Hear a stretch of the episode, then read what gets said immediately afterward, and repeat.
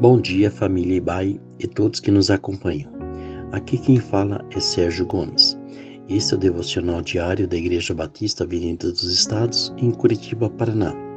Hoje é quarta-feira, 26 de maio de 2021. Neste mês estamos comemorando o aniversário de nossa querida amada igreja. Ela está completando 29 anos. Nada melhor do que fazermos uma radiografia dela. Tomaremos como base Romanos 12, 4 e 5, que diz: Assim como cada um de nós tem um corpo com muitos membros, e esses membros não exercem todos a mesma função, assim também em Cristo nós, que somos muitos, formamos um corpo, e cada membro está ligado a todos os outros. Uma igreja saudável é firmada em alguns pilares que dão sustentação. Caso esses pilares venham a se desmoronar, a igreja também entrará em um processo de esfriamento espiritual e ruína. Portanto, se faz necessário cuidar desses pilares tão importantes. Por isso, nós membros devemos ter como propósito contínuo preservá-los e fortalecê-los.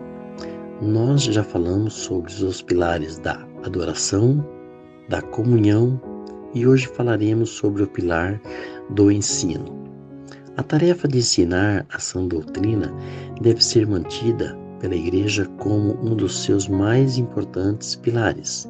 Isto porque, de acordo com Efésios 4, 11 13, o ensino faz com que os crentes amadureçam e, assim, se tornem aptos para o serviço de edificação da igreja, além de tornarem também mais semelhantes a Cristo.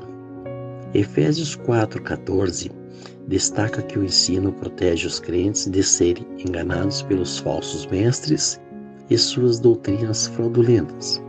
É por isso que o pastor deve ser apto para ensinar e fazer isso com insistência e perseverança.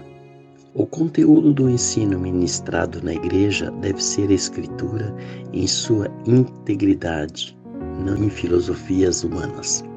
Cada crente tem a obrigação de sempre aprender a palavra de Deus e, a seu tempo, também usar o seu conhecimento para ensinar outros.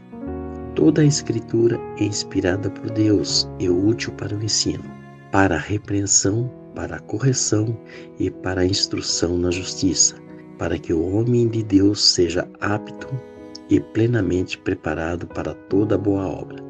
2 Timóteo 3, 16 e 17, que cada um de nós possa refletir como tem sido a nossa dedicação em aprender e ensinar a palavra de Deus.